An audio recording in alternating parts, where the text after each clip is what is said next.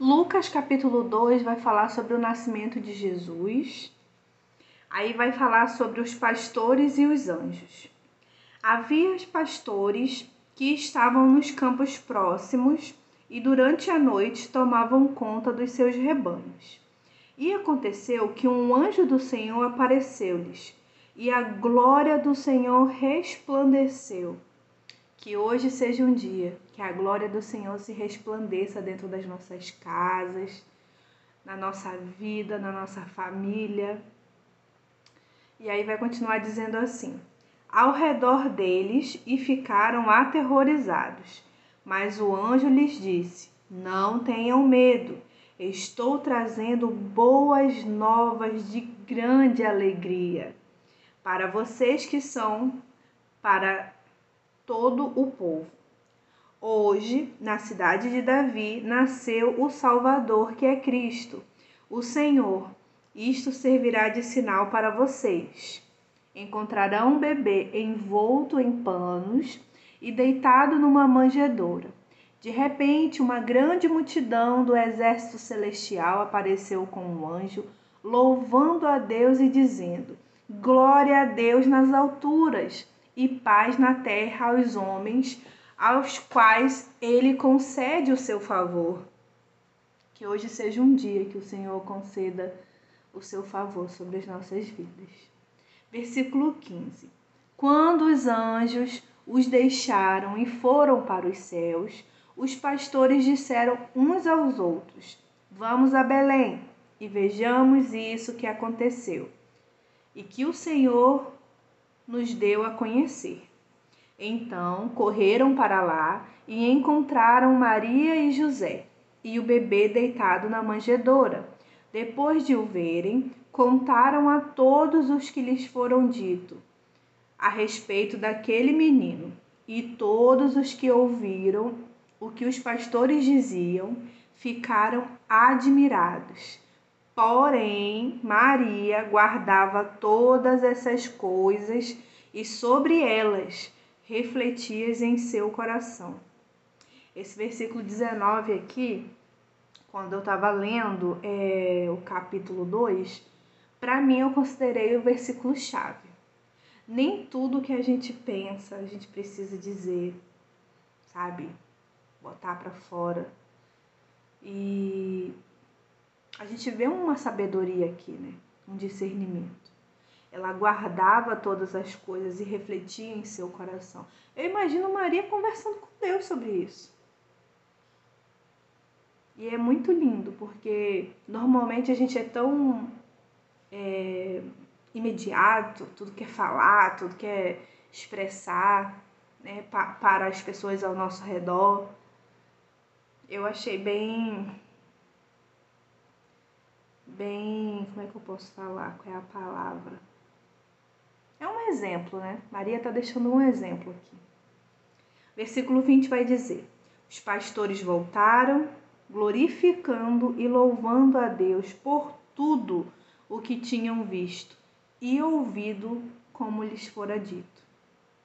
Que hoje seja um dia que a gente possa glorificar e louvar ao Senhor, ser grato por todas as coisas que Ele faz em nossas vidas. Tem um versículo bíblico que fala: todas as coisas cooperam para o bem daqueles que amam a Cristo. O capítulo ele vai continuar, vai falar que Jesus é apresentado no templo, aí vai dizer assim: Completando-se os oito dias para a circuncisão do menino, foi-lhe posto o nome de Jesus, o qual lhe tinha sido dado pelo anjo antes de ele nascer. Completando-se o tempo da purificação deles, de acordo com a lei de Moisés, José e Maria o levaram a Jerusalém para apresentá-lo ao Senhor, como está escrito na lei do Senhor Todo primogênito do sexo masculino será consagrado ao Senhor, e para oferecer um sacrifício de acordo com o que diz a lei do Senhor, duas rolinhas ou dois pombinhos. Havia em Jerusalém um homem chamado Simeão, que era justo e piedoso. Eu grifei essas duas palavras, justo e piedoso, e orei para que o Senhor é, me ensine a ser justa e piedosa. É, eu fiquei pensando também sobre a questão da Bíblia dizer características sobre, sobre Simeão, né? Eu fiquei pensando sobre as minhas características. Uma coisa para a gente refletir. E o versículo vai continuar. E que esperava a consolação de Israel e o Espírito Santo estava sobre ele. Que coisa linda, né? O Espírito Santo estava sobre ele, estava sobre Simeão. Que o Espírito Santo de Deus esteja sobre nós. Fora-lhe revelado pelo Espírito Santo que ele não morreria antes de ver o Cristo do Senhor, movido pelo Espírito, versículo 27. E aí eu coloquei também como um, é, um, trecho, um trecho bíblico importante. Movido pelo Espírito. O que tem nos movido? A raiva, o ódio, o rancor, a falta de perdão? A Bíblia está nos dando aqui o exemplo, está nos ensinando, está nos exortando nesse dia, para que nós sejamos movidos pelo Espírito o Espírito de Deus, o Espírito Santo. Simeão, ele era movido pelo Espírito Santo. E aí ele foi ao templo. Quando os pais trouxeram o menino Jesus para lhe fazerem o que requeria o costume da lei, Simeão tomou nos braços e louvou a Deus, dizendo: Ó soberano, como prometestes, agora podes despedir em paz o teu servo, pois os meus olhos já viram a tua salvação, que preparaste à vista de todos os povos, luz para a redenção aos gentios. Que lindo, né? Jesus é a nossa luz.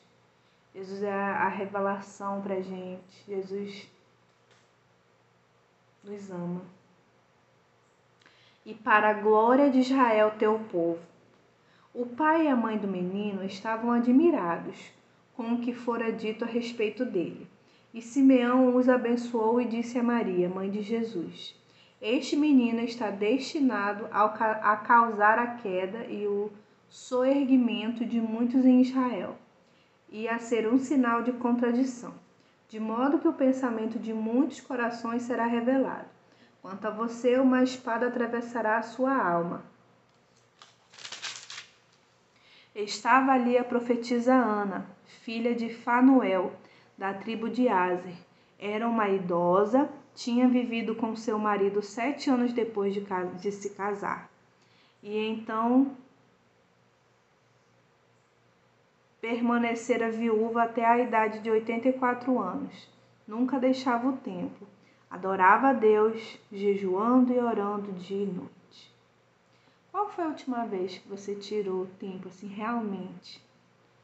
Conexão assim forte Tempo com Deus. Aonde você deixou o celular de lado, notebook de lado, toda a tecnologia de lado e foi para os pés do Senhor. Qual foi a última vez que você jejuou? Qual foi a última vez que você deixou de dormir para orar? Porque aqui está falando orando de dia e de noite. O Senhor está nos exortando nesta manhã. Tendo chegado ali naquele exato momento, deu graças a Deus e falava a respeito do menino a todos os que esperavam a redenção de Jerusalém. Depois de terem feito tudo o que era exigido pela lei do Senhor, voltaram para sua própria cidade, Nazaré na Galiléia. O menino crescia e se fortalecia, enchendo-se de sabedoria, e a graça de Deus estava sobre ele. O fechamento desse trecho bíblico é lindo, né? A graça de Deus estava sobre Jesus. Ele foi cheio de sabedoria. A palavra de Deus diz que a gente pode dar, a gente pode pedir sabedoria que Deus vai dar.